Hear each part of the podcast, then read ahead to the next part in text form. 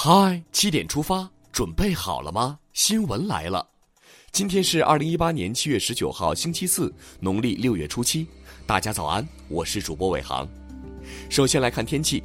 今天山东西部、河南中东部等地的最高气温将达到三十七到三十九度，西北地区中东部、内蒙古中部和东北部、海南岛等地的部分地区有中到大雨。受台风山神的影响，北部湾将有六到七级大风，其中北部湾南部部分海域的风力有八到九级，阵风可达十到十一级。台风来袭，沿海地区的朋友们一定要做好防范措施。在对阿拉伯联合酋长国进行国事访问前夕，国家主席习近平在阿联酋联邦报《国民报》发表题为“携手前行，共创未来”的署名文章。昨天，外交部发言人华春莹用四个错回应美方指责，指出美方污蔑中国偷窃知识产权是对历史和现实的严重歪曲。中国正坚定实施创新驱动发展战略，中国的创新成就一不靠偷，二不靠抢，而是十三亿多中国人民靠智慧和汗水奋斗出来的。中国商务部条约法律司负责人昨天就美国日前将中国针对美钢铝二三二措施的应对措施诉诸世界贸易争端解决机制发表谈话。该负责人表示，美方措施是对多边贸易规则的严重破坏。日前，教育部部署严厉打击学位论文买卖代写行为，要求严肃责任追究，无论做什么都必须坚守诚信。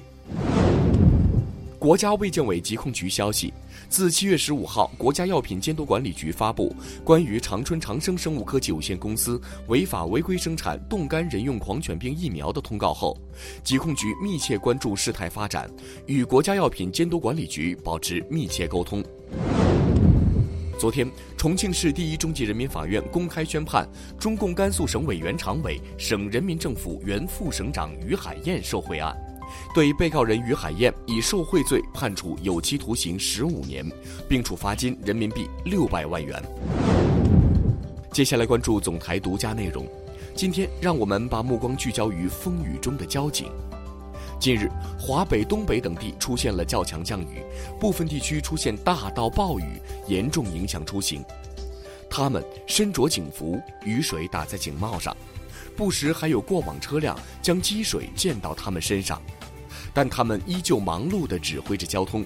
只要你有困难，他们就会来到你的身旁。下面关注一组资讯，首先来关注国内。日前，中缅原油管道末端南坎原油计量站技术人员见证了中缅油气管道向国内输油突破一千万吨的历史时刻。北京市监狱管理局昨天通过官微发布关于李天一获减刑提前出狱属不实信息的情况通报。对网传的李天一提前出狱出国留学予以否认。瓜农喝止小偷行窃被刺死案，昨天在廊坊市中级人民法院一审宣判，刺死瓜农崔敬祥的王某获死刑。二零一七年七月二十三号，四十八岁瓜农崔敬祥喝止小偷行窃，被小偷报复刺死。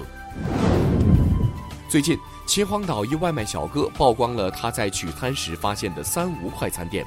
这些作坊连住带做，操作间一片混乱，食材随意摆放，卫生环境堪忧。当地食药监部门已经对外卖平台进行约谈，存在问题的商户已被下线并停业。给外卖小哥的勇气点个赞，要让危害食品安全的人受到严惩。你是不是经常被爸妈微信里发的文章所困扰呢？在不少中老年人微信朋友圈里，往往能看到转发的大量所谓科学研究表明文章，开头都科普范儿，充斥着高深晦涩的专业词汇，然而不久就画风突变，大肆推销某种药品或者医疗器械。日前，记者调查发现，这些伪科普式虚假医疗广告被一些民营医疗机构或者商家利用，包装宣传其产品或服务。近日，西安市出租车管理处收到了一封西安市民刘女士寄来的感谢信，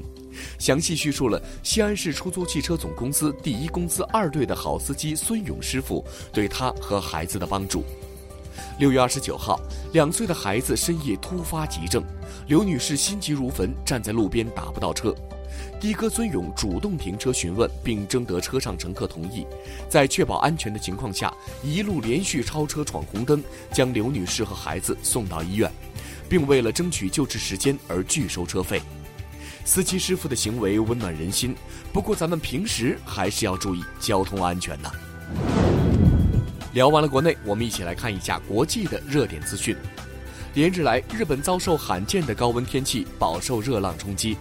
自上周末这股强烈的热浪横扫日本以来，已经造成了十四人死亡，上千人在医院接受中暑治疗。这么热的天儿，真是要把人烤化的节奏啊！想要出国留学的同学们注意了，芝加哥大学日前率先宣布取消 SAT、ACT 考试，该举动将对亚裔学生的报考产生较大影响。目前，美国已经至少有两百所高等院校做出了同样的决定，他们不再强制性要求大学入学考试成绩。